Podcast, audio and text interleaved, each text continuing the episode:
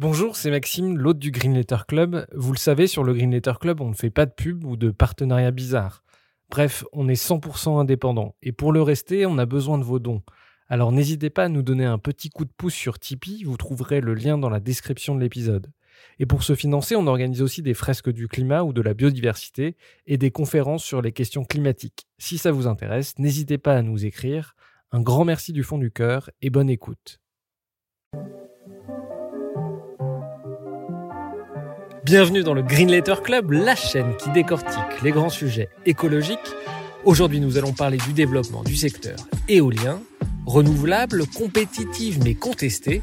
L'énergie éolienne suscite autant d'espoir que d'indignation, d'où cette question les éoliennes ont-elles de l'avenir?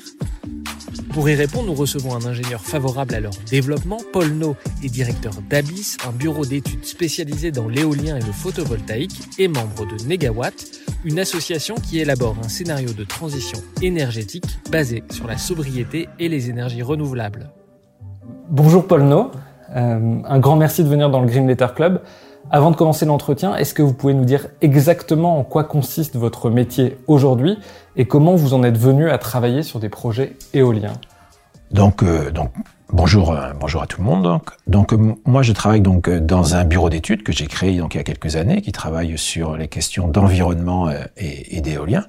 Donc nous, notre travail s'inscrit dans les cadres des procédures d'autorisation, des procédures administratives d'autorisation, et le cœur de ces procédure, c'est la réalisation d'une étude d'impact sur l'environnement. Donc plus largement, ce sont des évaluations environnementales. Donc on, fait des évaluations environnementales avant l'implantation de parcs éoliens ou de centrales photovoltaïques. Euh, donc comment vous êtes venu la première fois à travailler sur l'éolien? Alors disons que je dirais que ma, ma, première sensibilisation à l'environnement, elle date de 1975 ou 76, donc c'était après les premiers chocs euh, pétroliers. Donc là, j'étais sensibilisé, sensibilisé à ces questions-là, en particulier à travers un livre de, de quelqu'un qui s'appelle François Desclosets, qui, qui, avait écrit euh, Le bonheur en plus, et qui, dans les exemples qu'il citait, il y avait un pionnier du, du, du solaire dont il racontait euh, ses actions. Donc c'est comme ça que j'étais sensibilisé. Puis après, je faisais des études qui étaient qui étaient plutôt en électricité, hein. donc euh, j'ai donc ça m'a formé à ça. Et puis c'est à ce moment-là que je me suis dit, ben ce serait bien de, de, de travailler plus dans les énergies renouvelables. Donc j'ai commencé à travailler dans, dans le solaire, plutôt sur le solaire en général, le solaire euh, thermique. Hein. Et puis euh, de fil en aiguille, j'ai eu des opportunités. Et puis j'ai commencé dans, dans l'éolien. Donc j'ai côtoyé l'éolien pour la première fois en 1990, hein, si je fais une chronologie de, de, ce que j'ai pu faire. Et puis, euh, je suis à temps plein dans l'éolien depuis 1995 ou 96. Et puis, euh, j'avais du travail, j'avais trop de travail, et donc euh, j'ai embauché. Et aujourd'hui, j'ai 22 salariés qui m'aident à faire euh, mon métier donc d'évaluation environnementale des parcs éoliens et des centrales photovoltaïques. Donc, pour qu'on comprenne bien, qui vous mandate et qui sont vos clients? Donc, ce qui nous, les personnes, les sociétés qui nous mandatent, ce sont des sociétés qui sont des productrices d'électricité renouvelable. Donc aujourd'hui, c'est plutôt des sociétés euh, privées, hein, des, des, grands groupes euh, énergétiques, et puis des, des, moyens groupes énergétiques, et quelquefois des, des sociétés d'économie mixte, des, collectivités locales qui font appel à, à nous dans, dans, le cas de la procédure donc d'autorisation administrative. Euh, alors vous, vous faites partie de l'association Negawatt, c'est une association d'experts de l'énergie qui élabore un scénario de transition énergétique. Negawatt a une vision claire de la manière dont on doit conduire la transition énergétique. Est-ce que vous pouvez nous expliquer les grandes lignes de ce scénario pour savoir d'où vous parlez? D'accord. Donc, donc, de manière générale, euh, quand on parle d'énergie, de production euh, d'énergie, production d'électricité, l'idée c'est de dire qu'est-ce qu'on a, quels sont nos besoins. Donc la, démarche de l'association Négawatt, de l'association d'experts Négawatt, c'est de dire quels sont nos besoins énergétiques.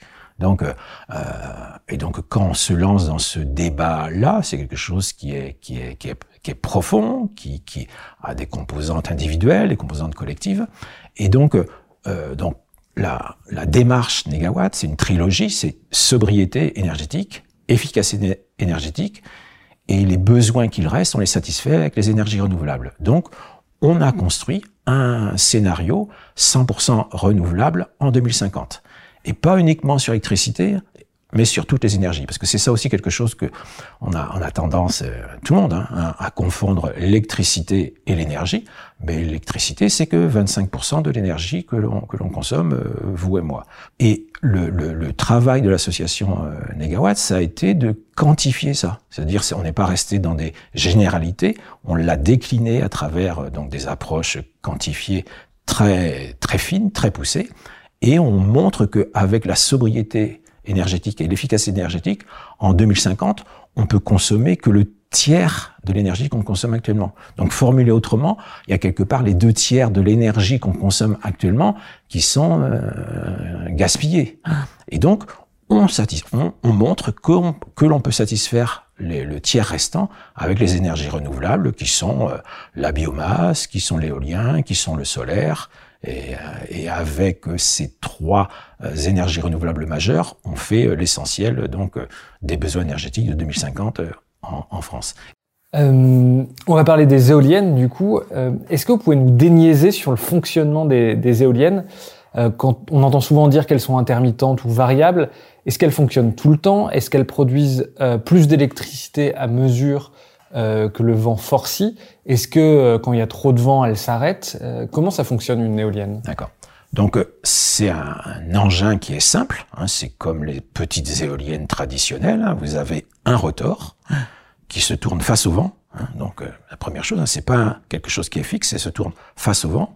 Et l'énergie de rotation donc des, des pales entraîne une génératrice électrique derrière qui va produire de l'électricité. Donc c'est on ne peut plus on ne peut plus simple. L'énergie qu'on va recevoir d'une d'une dans, dans une éolienne, hein, sur un, un rotor d'éolienne, ça va être fonction, donc la, la, puissance maximale, ça va être fonction de la surface balayée par les pales.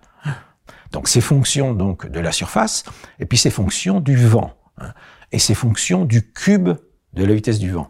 Et donc ça, c'est quelque chose d'essentiel, c'est-à-dire que ben, vous allez chercher à avoir, à implanter votre éolienne dans un endroit qui est venté, sinon très venté. Puisque si on, je me lance pas dans les calculs euh, à l'instant, mais la différence entre un site qui a une vitesse moyenne de 6 mètres par seconde ou de 7 mètres par seconde ou 8 mètres par seconde, entre 6 et 8 mètres par seconde, c'est deux fois plus d'énergie que vous pouvez euh, récupérer. Donc on va aller chercher ce, ce, ce, ce, ce vent-là. Et on, on, donc déjà, déjà, ça veut dire aussi que quelque part, on va pas mettre des éoliennes euh, en ville, parce que des éoliennes en ville, il y a peu de vent. Hein, hein. Puis l'autre chose aussi, c'est que euh, intuitivement ou pas, on peut le deviner, plus on monte en altitude, plus il y a de vent. Donc, euh, on va chercher à aller capter le vent de plus en plus haut. C'est aussi pour ça que les éoliennes sont de plus en plus grandes et donc de plus en plus euh, hautes. Et à partir de quelle force de vent euh, une éolienne commence à fonctionner? Et est-ce qu'il y a une limite euh, dans les tempêtes, par exemple? Alors, donc une éolienne, on a l'habitude de parler en mètres par seconde. Une éolienne commence à tourner à 3, 4 mètres par seconde. Donc ça veut dire en gros 10, 10, 12 km heure. Donc elle produit. Et puis arrivée vers, donc, vers 10, 12 mètres par seconde, elle atteint sa puissance maximale. C'est combien 10, 12 mètres par seconde? Euh, Donc euh, c'est 30, 40, 50 km heure. Hein. Et puis, arrivé à 25 mètres par seconde, donc environ 90 km heure, on arrête l'éolienne pour des raisons de sécurité. Hein. Et donc, elle va fonctionner dans la plage de vitesse de vent entre 3 mètres par seconde et 25 mètres par seconde. Et globalement, ça veut dire qu'elle fonctionne 80% à 90% du temps. Donc une éolienne fonctionne 80 à 90% parce que le temps où la vitesse du vent est supérieure à 25 mètres par seconde, c'est rare. Hein. C'est même très rare parce qu'en plus c'est pas des vitesses instantanées, mais c'est des moyennes sur une ou deux minutes. Hein. Et puis le 3-4 mètres par seconde, c'est lorsqu'il y a un calme de vent, euh, un calme de vent très très fort, euh, très très calme, et, euh, et ça arrive moins dans les endroits où on implante des éoliennes, parce qu'on va plutôt chercher des endroits qui sont ventés, quoi. Alors, euh, elle fonctionne 80-90% du temps. En revanche, le facteur de charge, euh, est-ce que vous pouvez nous expliquer ce que c'est? Et il est assez bas par rapport à d'autres énergies, par exemple le nucléaire. D'accord. Alors, donc le facteur de charge, donc il y a plusieurs euh, moyens de le définir. Un moyen de définir, c'est déjà, il y a d'un côté l'énergie, puis de l'autre côté la puissance. Hein, donc l'énergie, elle est en kilowattheure ou en mégawattheure, la puissance, elle est entre kilowatts et mégawatts. Et la différence, quand vous divisez l'un par l'autre, il reste des heures. Hein. Donc, euh, il va rester, par exemple, 2500 heures, il va rester 2000 heures. Et quand vous divisez ce 2000 heures ou ce 2500 heures par 8760 heures dans l'année, vous, vous obtenez le facteur de charge. Donc, si je comprends bien, le facteur de charge, c'est le rapport entre la puissance maximale et la puissance moyenne produite par euh, une, euh, une éolienne, par exemple. Oui, disons que si, si l'éolienne fonctionnait tout le temps à pleine puissance, ou si un réacteur nucléaire fonctionnait à, pleine puissance tout le temps, on aurait une, donnée. Dans la pratique, ça produit un petit peu moins, et le facteur de charge, c'est le ratio entre les deux. Quoi. Le, le facteur de charge de l'éolien donc sur Terre, c'est environ 25% du temps. Hein. Mais ça ne veut pas dire qu'une éolienne fonctionne 25% du temps, elle fonctionne 80, 90%, mais c'est une, puissance à sortie de l'éolienne qui est variable. Elle fonctionne pas à pleine puissance euh, tout le temps, quoi. Donc ça, ça c'est ça c'est pour sur Terre. Et en mer, on est avec des éoliennes qui sont plus plus performantes, où il y a eu plus plus de vent et le facteur de charge dépasse 40% et, et atteint 50% dans, dans, dans, dans, dans certains cas. Alors que si on compare, hein, mais je, on peut pas, c'est deux, moyens de production d'électricité qui, sont, différents. On peut pas comparer les deux. Mais aujourd'hui, euh, un réacteur nucléaire va avoir un facteur de charge de 80% ou plus. Aujourd'hui, la moyenne du, parc nucléaire français, c'est moins de 70%. Hein, donc, euh, et euh, les parcs éoliens offshore, qui sont les plus performants, vont avoir un facteur de charge de, de, plus de 50%. Donc on n'est pas où on est un peu plus dans le même championnat qu'auparavant, du fait des progrès techniques, des progrès technologiques qui ont pu exister depuis un certain nombre d'années.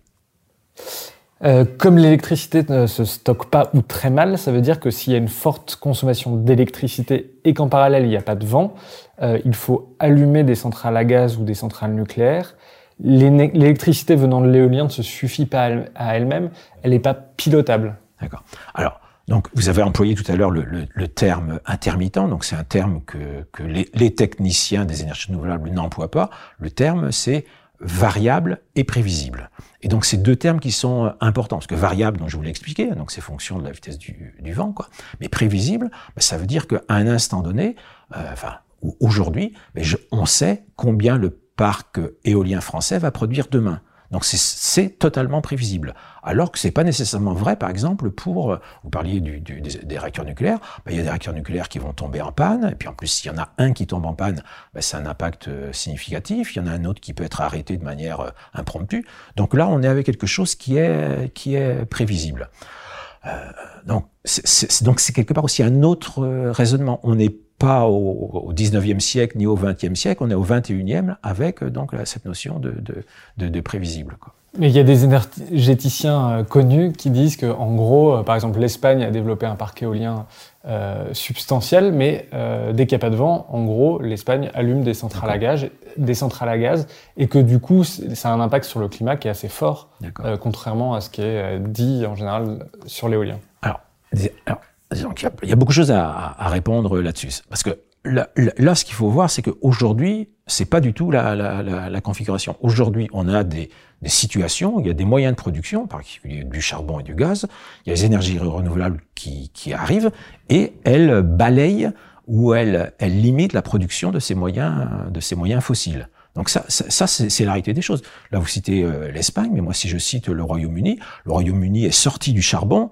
en 10-15 ans et a été remplacé beaucoup par l'éolien offshore. Hein. Donc là, là, c'est, quand on est factuel, c'est, c'est, pas le cas, parce que c'est, prévisible. Hein.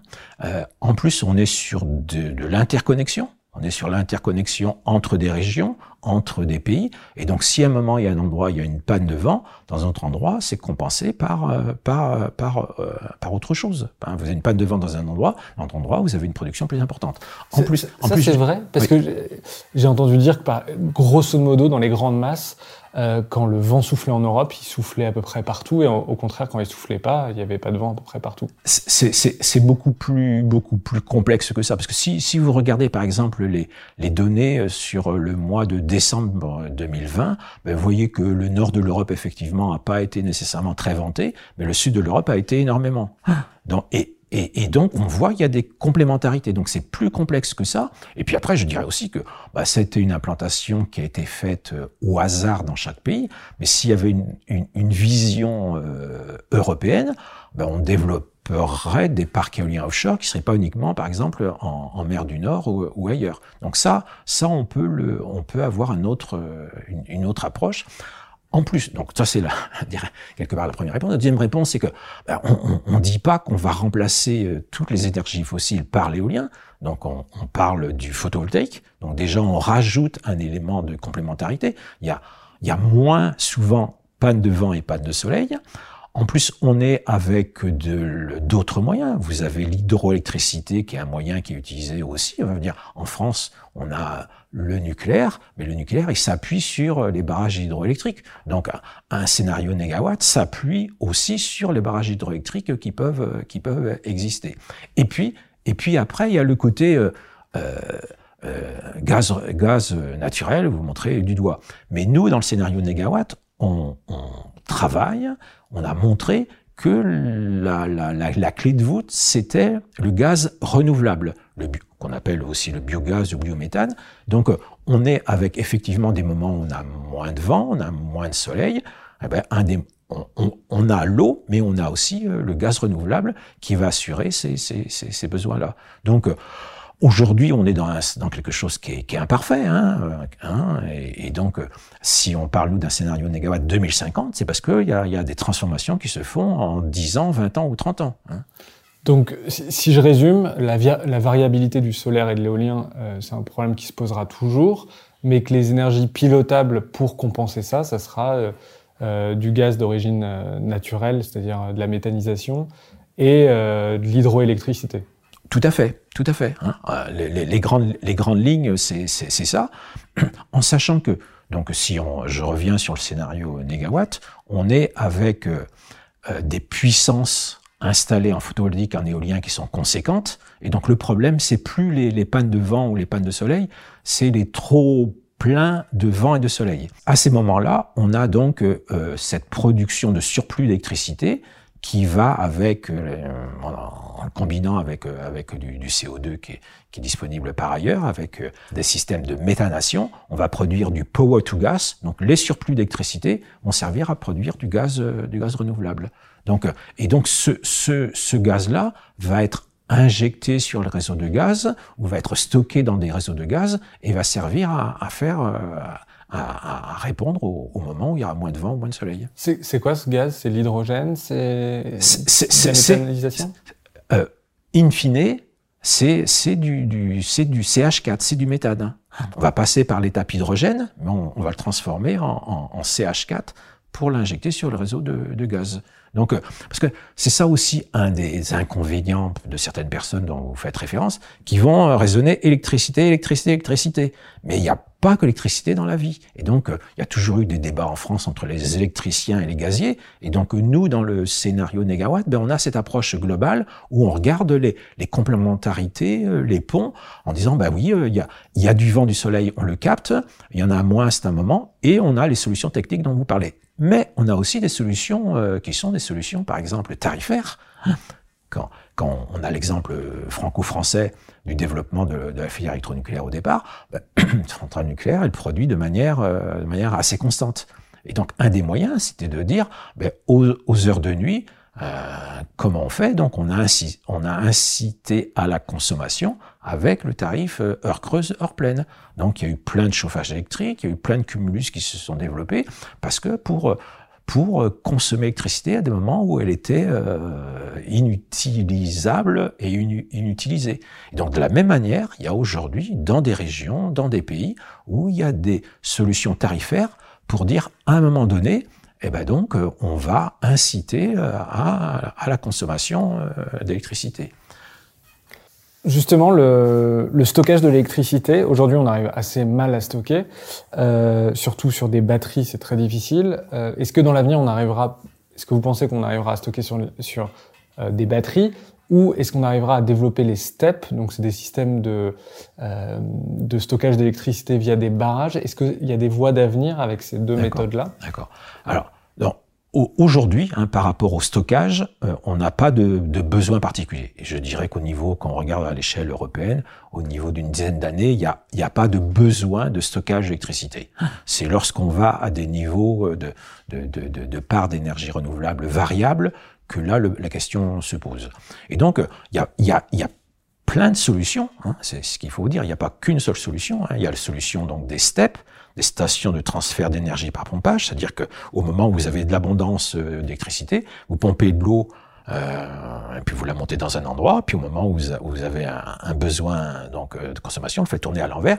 C'est un système qui est, qui est performant. Hein. Vous avez un rendement d'environ 70%, donc c'est quelque chose de, d'intéressant en termes énergie.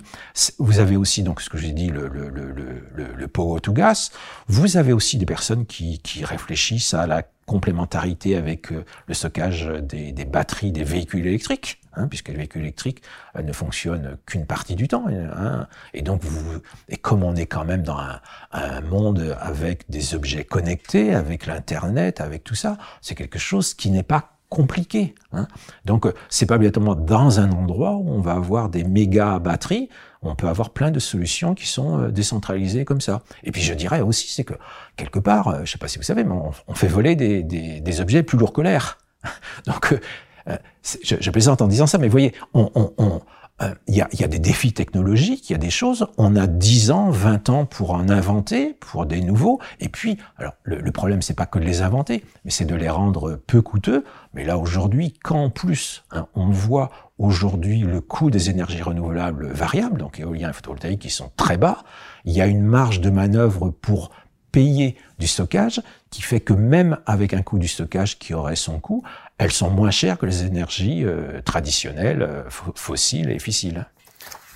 Justement, euh, quels sont les, les, les prix aujourd'hui du mégawattheure euh, Moi, j'ai lu soit 50 euros pour le nucléaire, 70, si on, 70 à 90 si on parle de l'EPR, 70 pour le gaz, euh, 80 pour l'éolien. Alors ça dépend, il y a des, des nouveaux euh, appels d'offres où c'est beaucoup moins que ça. C'est quoi aujourd'hui les prix euh, de l'électricité par énergie? Alors, ce qu'il faut raisonner, hein, c'est sur les nouvelles installations. Parce que si on parle des installations qui sont amorties, c'est complètement différent. Parce que si on compare du nucléaire amorti, il bah, faut le comparer avec de l'éolien amorti dans ces cas-là. Et quand on regarde les nouvelles installations, euh, aujourd'hui, l'éolien, par exemple, est deux fois moins cher que le nucléaire. Hein, deux fois moins cher. Et le photovoltaïque aussi. Si on prend un exemple euh, d'EDF, hein, EDF euh, va produire ou veut produire de l'électricité avec le père au Royaume-Uni, et le tarif euh, d'achat qui a été négocié, c'est plus de 100 euros le mégawattheure.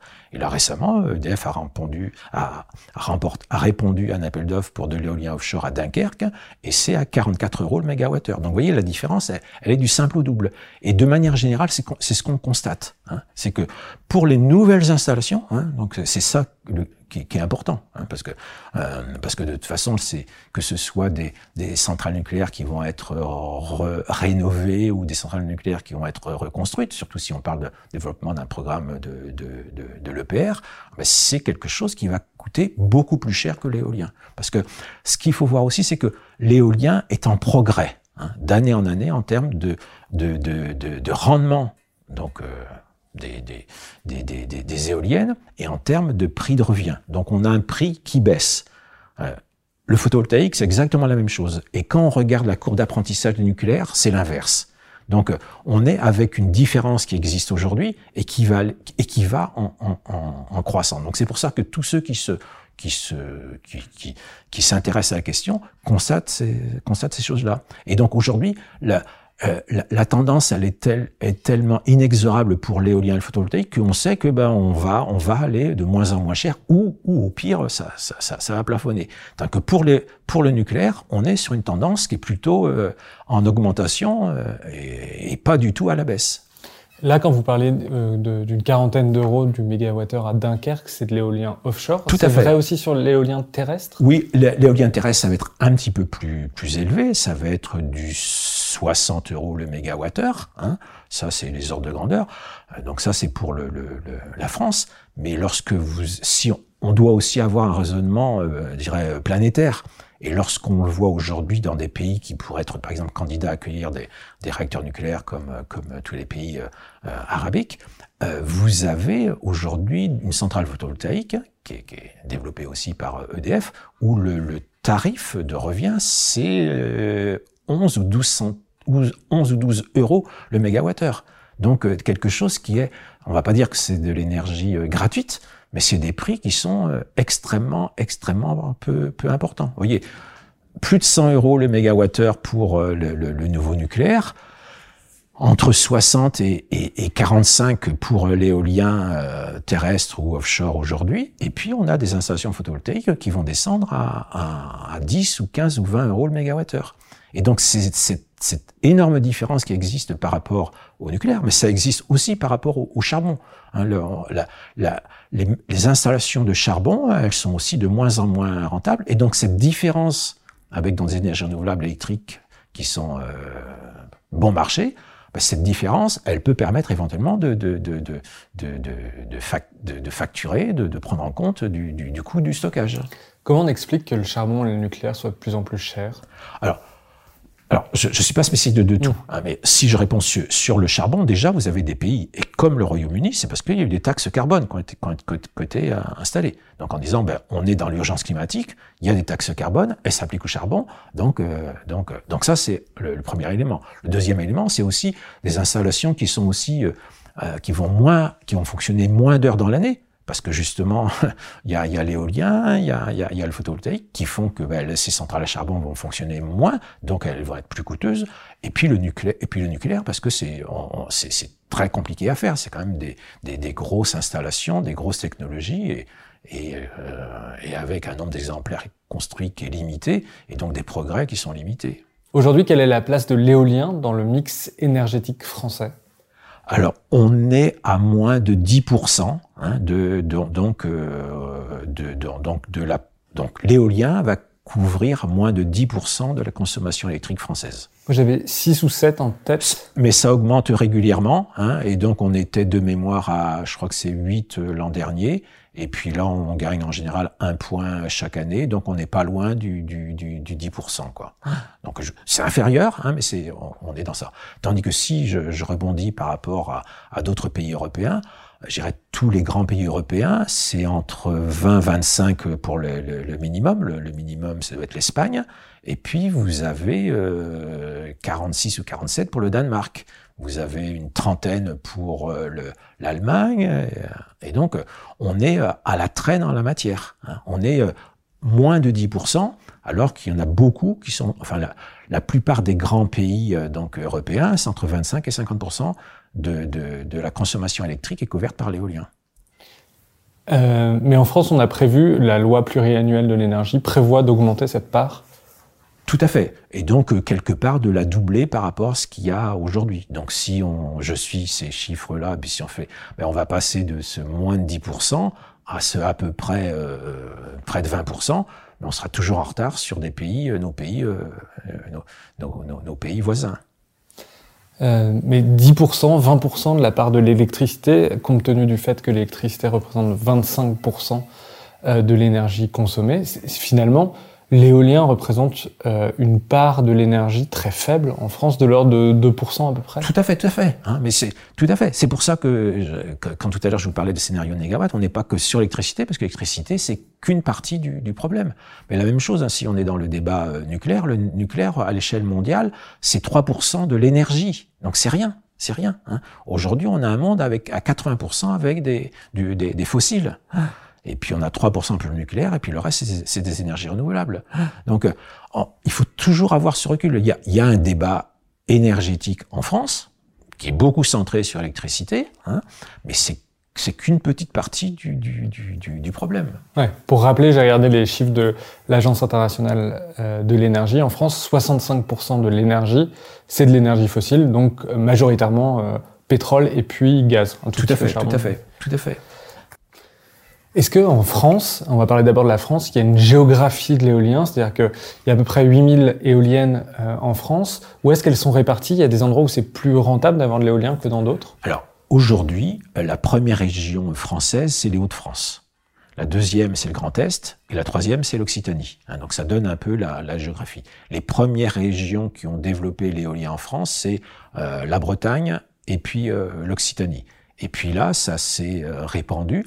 Et là, quelque part, hein, si je le formule d'une certaine manière, on occupe des endroits qui ont du vent et qui ont de la place. Hein, on a les, les grands territoires du, du, du, nord de la France où il y a des vents euh, réguliers, où il y a de la place, et c'est dans ces endroits-là que, que l'éolien se développe le plus, avec aussi la région euh, centre-Val de Loire. Et donc ça, c'est la, la, grande géographie de, de, de, de l'éolien en France mais euh, j'ai pas le chiffre exact, mais on doit avoir à peu près euh, la moitié des départements français qui ont de l'éolien. Hein. Donc c'est pas c'est pas non plus euh, localisé, euh, limité en localisation. C'est quand même tout le territoire qui, qui est susceptible d'accueillir des éoliennes ou qui en accueille des aujourd'hui. Et là, ce qui est en train de se développer beaucoup en France, c'est l'éolien offshore, qui n'existe quasiment pas en France, qui existe dans d'autres pays européens. Ça va être, j'ai vu qu'il y avait des appels d'offres, par exemple euh, vers euh, le Croisic, vers euh, le Fécamp, en tout cas beaucoup dans la Manche, vers Saint-Brieuc, ces régions-là qui vont voir l'éolien offshore se développer Tout à fait. Alors, pour, le, le, le, formuler de certaine manière, on est les, les, derniers des derniers des derniers en matière d'éolien offshore. Hein, alors que euh, les programmes de développement d'éolien offshore, euh, il y en a qui ont été lancés il y a plus de 15 ans. Hein. Donc on n'a pas été capable en France d'implanter euh, des, des, des, éoliennes en mer. Alors que si je prends une référence historique, en 1991, on a implanté la première éolienne terrestre en France dans l'Aude. Hein. Ben, en 1991, le Danemark implantait son premier parc éolien en mer. Hein. Ils l'ont implanté en 91, ils l'ont exploité, et puis ils viennent de le démanteler. Donc ils ont appris la construction, l'exploitation le démantèlement. Et nous, on n'a pas encore construit vraiment une éolienne. Donc on est à la traîne de chez à la traîne. Hein. En sachant que le pays leader, le pays pionnier, ça a été le Danemark, comme je viens de vous le dire, mais aujourd'hui le pays leader, c'est euh, le Royaume-Uni c'est un pays qui est tourné vers la mer, donc qui connaît la mer. Hein, ils ont exploité euh, euh, le gaz, euh, le pétrole en mer du Nord. Donc, ils ont, ils ont des techniciens, ils ont des ingénieurs euh, pour ça. C'est un pays aussi qui est, qui est, qui est, qui est vanté, hein, qui dispose de, littoral ou de littoraux, et donc qui, développe énormément l'éolien. Le, l'éolien. Et puis on a aussi l'Allemagne.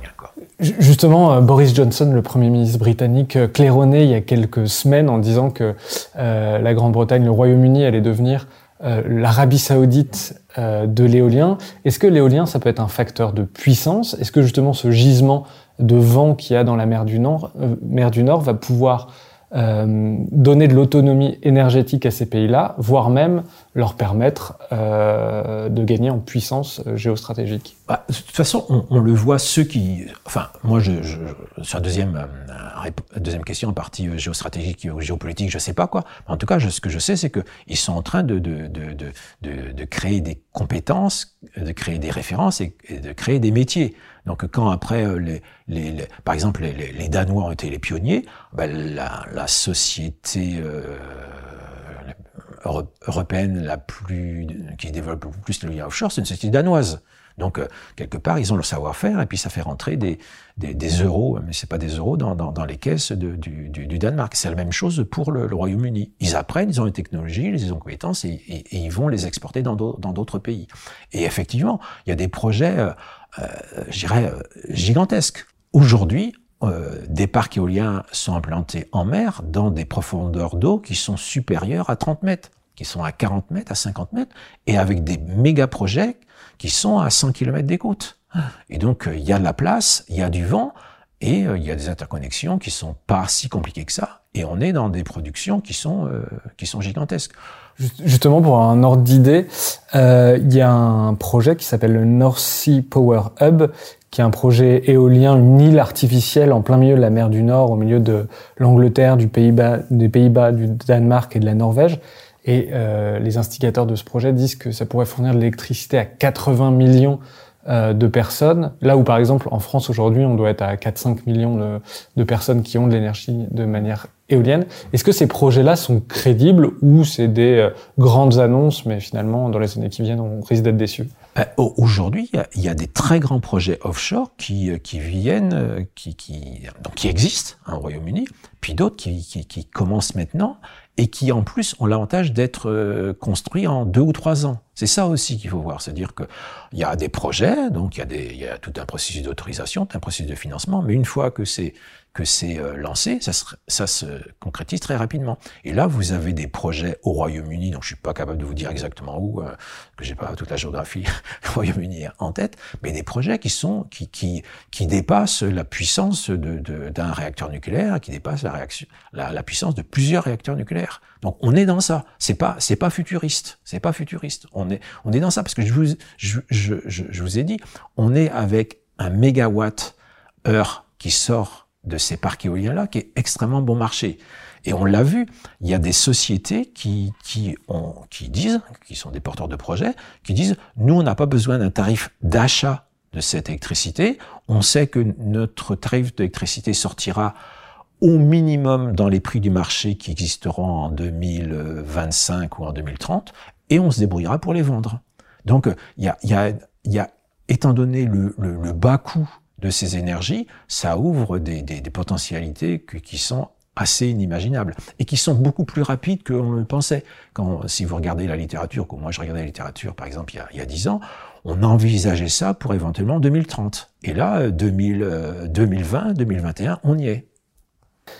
Euh, alors maintenant, on va parler des inconvénients de l'éolien. Euh, l'éolien est relativement décrié. On voit plein de reportages euh, où les riverains ne veulent pas d'installation des éoliennes. Il faut rappeler qu'en moyenne, l'éolien terrestre, la hauteur des, des mâts, enfin des éoliennes fait entre 120, des éoliennes fait entre 120 et 155 mètres. Ça peut être beaucoup plus grand. Là, il y a une installation d'une éolienne dans le, aux Pays-Bas qui fait plus de 250 mètres, 250 mètres de mémoire. En tant que bureau d'études, vous vivez au quotidien ce refus d'installation des éoliennes. Comment on fait pour qu'elle ne gâche pas le paysage et que les riverains euh, ne, se, pas? D'accord. Non. Alors, donc c'est c'est pas un vaste sujet, mais je vais le décomposer en, plusieurs parties. Donc, euh, si on regarde nous notre métier par rapport aux impacts sur l'environnement des, des, éoliennes, le premier, celui qui, qui, qui nous occupe le plus, c'est les impacts sur la biodiversité. Hein. Donc, euh, c'est les impacts sur la faune volante et les impacts sur les oiseaux et chauves-souris. C'est quelque chose qui est connu depuis longtemps. Hein. Moi, mon premier salarié en 1900, euh, en 2000 et quelques, eh ben, c'était un ornithologue. Donc, depuis le début de l'éolien, on se préoccupe de ces questions euh, d'impact sur les oiseaux. Donc, on sait quels sont les impacts. Donc, ce qu'on fait, c'est qu'on va étudier un site, on va voir quels sont les oiseaux qui fréquentent ce site-là, et en fonction de, de, de, des oiseaux qui fréquentent ce site-là, ben on va ben dire ben non, on va éviter ce site-là, ou alors on va euh, réduire les impacts, ou on va compenser ces, ces, ces, ces impacts. Alors on va prendre les, les, ouais. les, sujets les uns après les autres, par exemple sur, le, sur la faune, la vie faune, je crois qu'on mmh. dit. Euh, Qu'est-ce que vous mettez en place? Est-ce que c'est un vrai sujet? Est-ce qu'il y a beaucoup d'oiseaux qui sont tués par les éoliennes? Alors, si vous, si, si, vous me posez cette question-là, puis je dois vous répondre de manière euh, chiffrée, ben je vais vous dire, une éolienne, ça va tuer entre 3 et puis 7 ou 8 oiseaux par éolienne et par an. Donc la Ligue pour la protection des oiseaux a fait des synthèses bibliographiques et c'est ce qui montre, entre 3 et 7 oiseaux par éolienne et par an. Sauf que quand on dit ça, c'est pas la même chose si vous impactez un moineau ou un vautour. Donc, hein, mais euh, donc il a, cet aspect-là. Donc nous justement, on va analyser le site, voir s'il est fréquenté par des moineaux, par des vautours, par des aigles royaux, etc. Et donc, on va euh, l'intégrer dans la conception. On va dire des endroits, bah, c'est trop, c'est un site qui a trop d'enjeux, bah, on va éviter ce, site-là. Donc ça, c'est un des moyens. Ensuite, après, un, des outils qui existent avec euh, l'éolien, et puis j'en je, je, je, parlerai tout à l'heure, c'est que l'impact des éoliennes sur les oiseaux, ça peut être limité dans le temps. Hein, ça peut être limité à certaines périodes de la journée, ça peut être à certaines périodes de l'année. Et donc, un des moyens, ça peut être d'arrêter l'éolienne à ces moments-là. Donc, on va perdre un peu de production, mais on va, on va limiter les impacts. Et donc, dans les progrès technologiques qui existent actuellement pour, pour l'éolien, mais ce sont des, des caméras qui sont posés sur euh, les éoliennes, qui vont regarder dans, dans, dans toutes les directions. Quand euh, la caméra voit un objet volant non identifié, qui a priori dans l'occurrence ça peut être un oiseau, eh ben, le, principe de base c'est d'avoir un son d'effarouchement pour faire fuir cet oiseau-là. Et puis s'il ne fuit pas, s'il ne fuit pas, ben, l'éolienne est arrêtée. Alors, je, vais parler tout de suite, euh, hein, si vous êtes d'accord, sur les, chauves-souris, parce que sur les chauves-souris, c'est à la limite c'est plus simple et puis plus pédagogique, parce que c'est la même chose. Mais là, on le fait de manière préventive. C'est-à-dire que on, nous, notre travail, et puis d'autres, bureaux d'études spécialisés, c'est de regarder quelles sont les chauves-souris qui vont fréquenter un, un, territoire et à quel moment ils le fréquentent. Les chauves-souris, c'est des animaux qui, euh, qui, euh, qui hibernent, donc euh, on les rencontre que l'été, on va dire pendant six mois d'été. Des animaux nocturnes, donc on les rencontre pas le, le, le, le, jour, on les rencontre que la nuit. Et puis on les rencontre pas lorsqu'il y a trop de vent. Donc c'est dans les plages où on est la nuit, en été, et avec euh, certaines vitesses de vent, où on va arrêter l'éolienne de manière préventive pour empêcher des collisions. Donc là, on est aussi dans des systèmes automatiques. On arrête euh, et donc on montre, euh, nous on a montré en faisant des suivis de l'impact euh, des, éoliennes, donc la, mortalité sur les oiseaux et chauves-souris, que c'était, que ça permettait donc de réduire la mortalité par par 4, c'est un chiffre qu'on rencontre régulièrement. Donc on a ces solutions techniques technologique d'agir sur l'éolienne, de l'arrêter l'éolienne ou de la brider au moment où elle est susceptible de créer des impacts euh, significatifs. Alors les riverains se plaignent aussi euh, du bruit, euh, des flashs lumineux et du côté inesthétique. Comment vous traitez ces sujets-là? Alors sur le bruit, c'est quelque chose qui est simple quelque part parce que ça se mesure. Donc vous avez des sonomètres et on a en France une réglementation qui est la réglementation la plus sévère de toutes les réglementations applicables à l'éolien en Europe. Parce qu'elle fait référence à la notion d'émergence. Donc on a, on a dans un endroit où on mesure l'ambiance sonore, hein, on a le droit de dépasser de 5 décibels le jour et de 3 décibels la nuit. Donc ça veut dire qu'il y a une ambiance et on ne doit pas dépasser, on ne doit pas dépasser. Donc on va arrêter les éoliennes ou brider les éoliennes si, si elles sont susceptibles donc de, de dépasser cette, ces, ces, ces, ces seuils-là. Donc c'est une garantie très importante pour euh, protéger euh, les riverains. Donc, euh, donc, donc, je, je, donc je dirais que euh, voyez, sur les oiseaux, bah, il y a c'est pas une approche binaire. Tandis que là, sur le bruit, c'est une approche binaire. On respecte, on respecte pas la réglementation qui est particulièrement sévère pour l'implantation des, des éoliennes en France. Quoi. Sur les flashs lumineux, ah. qu'est-ce que c'est exactement le flash lumineux dont se plaignent les riverains? Les, Disons que sur chaque éolienne, sur la nacelle de chaque éolienne, il y a des balises euh, lumineuses, des feux à éclat pour des raisons aéronautiques. Hein, donc elles sont euh, blanches le jour et rouges euh, la nuit ou l'inverse. hein, et donc le, le, le, but, c'est donc de, de, de que, que, que, les aéronefs voient ces, ces, ces, ces, ces éoliennes-là. Donc aujourd'hui, on est dans une approche on ne peut plus prudente des, des, des services d'aviation civile et de l'armée en disant il faut le balisage, il faut le balisage, il faut le balisage. Tant qu'il y a dans d'autres pays, en particulier l'Allemagne, qui disent ce balisage-là, on va le déclencher que quand il y a un aéronef qui approche. Donc on est dans, dans, dans, dans, des moments où ben, euh, la, hyper prudence dit il faut équiper donc euh, les, éoliennes de feu à éclat pour des raisons aéronautiques. Mais il y a des petits progrès qui se font d'année en année et on peut espérer des plus grands progrès dans quelques années en disant bah, euh, ces systèmes de balisage ils fonctionneront pas tout le temps. Il y a un autre sujet, c'est qu'on voit, on a vu beaucoup de reportages sur des gens qui se plaignent de maux de tête, d'insomnie, euh, des euh, mammifères qui autour, par exemple des vaches qui n'arrivaient plus à produire de lait, qui étaient perdues. Est-ce que là-dessus, on a des études scientifiques qui disent euh, quelque chose sur lequel on peut s'appuyer? Oui. Bah, de toute façon, lorsqu'il y a un problème, s'il y a une, lorsqu'il y a un vrai problème, hein, parce qu'il y a la différence entre quelqu'un qui va dire quelque chose et puis je sais pas pourquoi il le dit, puis est-ce qu'il y a plainte et puis euh, réel problème. À partir du moment où il y a réel problème, il y a enquête. Euh, veut dire, les éoliennes sont des ICPE, des installations classées pour la protection de l'environnement. Si elles gênent, ben, il y a tout un processus qui se, qui se met en place. Et on a l'exemple effectivement euh, donc d'un parc éolien qui a qui cause de la mortalité sur euh, du bétail. Donc euh, c'est un problème qui, qui, existe depuis un certain temps. C'est lequel? C'est un parc éolien qui est dans le département de la Loire-Atlantique, à côté de, de, de Nozay. Donc c'est un parc qui, qui, est connu de, de, tout le monde, quoi. Et donc euh, euh, aujourd'hui, en France, il doit y avoir à peu près 800 parcs éoliens. Hein, et tous ces parcs éoliens sont implantés en, en des zones rurales, et beaucoup sont implantés dans des zones d'élevage. Et à travers le monde, c'est le cas exactement. Et donc, il y a un seul cas qui est connu dans la littérature, qui est ce parc éolien-là, donc dans, dans, le département de la, Loire-Atlantique. Et il y a eu des, enquêtes, il y a eu des investigations qui sont...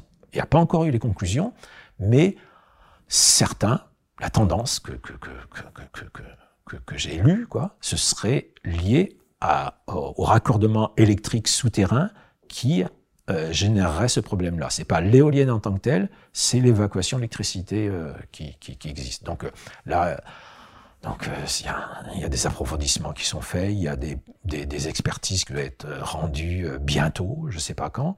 Et donc la tendance c'est là. Et donc comme la probabilité est plus grande que ce soit quand même cet aspect-là, parce que pourquoi est-ce que des éoliennes créeraient des, problèmes dans cet endroit-là sur des sur des vaches si ça existait là, dans cet endroit-là, ça devrait exister dans, plein d'autres endroits.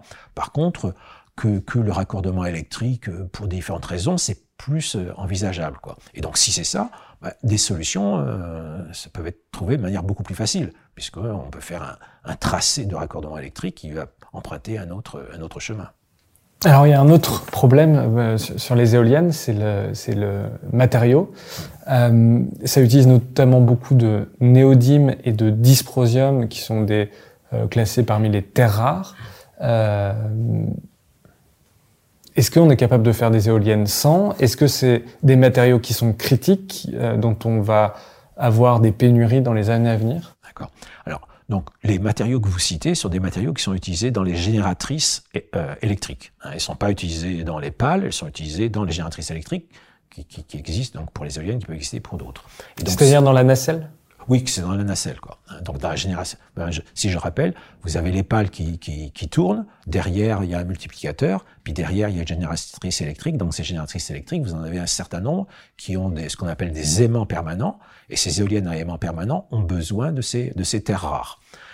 Déjà, à préciser, c'est que toutes les éoliennes n'utilisent pas des, des, aimants permanents. Donc c'est qu'une partie euh, des, des, éoliennes. Ça représente quoi, on sait à peu près? Aujourd'hui, c'est l'ordre de grandeur euh, en France, c'est 3 4, 5 pour 3 à 4 à 5% Ce sont plutôt les éoliennes que l'on met en mer pour la, la, la, raison, c'est que quand on a des aimants permanents, il y a moins de maintenance. Donc on va préférer avoir une éolienne qui va coûter plus cher, parce que ces éoliennes-là, qu'on appelle des éoliennes donc à attaque directe, elles vont coûter plus cher, euh, mais il y aura moins de maintenance. Donc c'est pour les éoliennes euh, en, en, mer en sachant que c'est une euh, donc des technologies à aimant permanent, mais on a d'autres alternatives que ces terres rares. Hein. Aujourd'hui, les alternatives vont être moins performantes hein, sur le en termes de, de, de rendement, mais on n'a pas un talon d'Achille, c'est pas quelque chose qui est indispensable. Donc c'est un, un, un, vrai c'est un vrai problème. Alors c'est un vrai problème à nuancer un tout petit peu le, le, le, mot terre rare, c'est pas c'est pas complètement leur leur euh, rareté qui, qui leur donne ce nom-là. Euh, elles sont impactantes parce que leur extraction est, est impactante. Hein, donc euh, donc euh, donc c'est. Je sais pas les chiffres, mais pour avoir euh, euh, quelques grammes de terre rare, on a besoin d'excaver des, des tonnes et des tonnes de minerais. Tout, tout à fait, tout à fait. Donc c'est ce qui en fait. Puis l'autre chose aussi, c'est qu'il y a il y a un peu un monopole de la Chine. Donc c'était euh, au palier de, de matériaux euh, critiques. Quoi. Mais on a d'autres alternatives et, euh, et, donc on ne dépend pas de ça. Et, et, en plus, il y a une partie de, cette, de, de, de, de ces terres rares qui seront recyclables ou recyclées hein, une fois que l'éolienne est arrivée.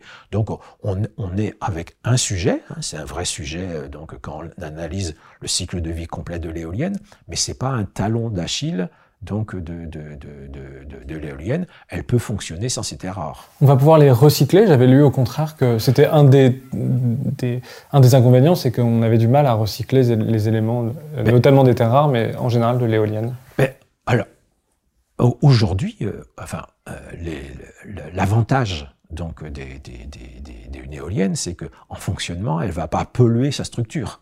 Ainsi, si on prend l'exemple d'un réacteur nucléaire, euh, les radiations vont pouvoir polluer certains certains grands composants qui ne vont pas être recyclés. Dans une éolienne, vous n'avez pas cette question-là. Donc les terres rares qui resteront dans, dans, dans, l'éolienne, elles pourront être recyclées dans une autre, dans une autre éolienne. Donc si, si on ouvre le débat là par rapport au, au caractère recyclable des éoliennes, il y a depuis euh, peu de temps, hein, donc depuis euh, juin 2020, il y a des obligations réglementaires qui font que à partir de, de, de, l'an prochain, 90 euh, ou 95 je crois que c'est 95% de la masse de l'éolienne devra être recyclée, et c'est un taux qui va aller en augmentant d'année en année pour que tout soit, tout soit recyclé. Alors justement, il y a une chose que moi j'ai du mal à comprendre, c'est que les, la vie d'une éolienne est assez courte, c'est une vingtaine d'années, euh, si je dis pas de bêtises. Comment on peut expliquer ça? Et est-ce que du coup, il y a des, euh, on reprend par exemple le mât d'une éolienne sur l'autre? Enfin, quel est justement le cycle de vie global d'une éolienne? Donc, euh, donc, il y a, plusieurs durées de vie d'une éolienne. Il y, a, la durée de vie économique où aujourd'hui il y a un tarif d'achat qui est de 15 années. Donc c'est aussi pour ça qu'il y a des éoliennes quand elles conçues pour durer 15 années.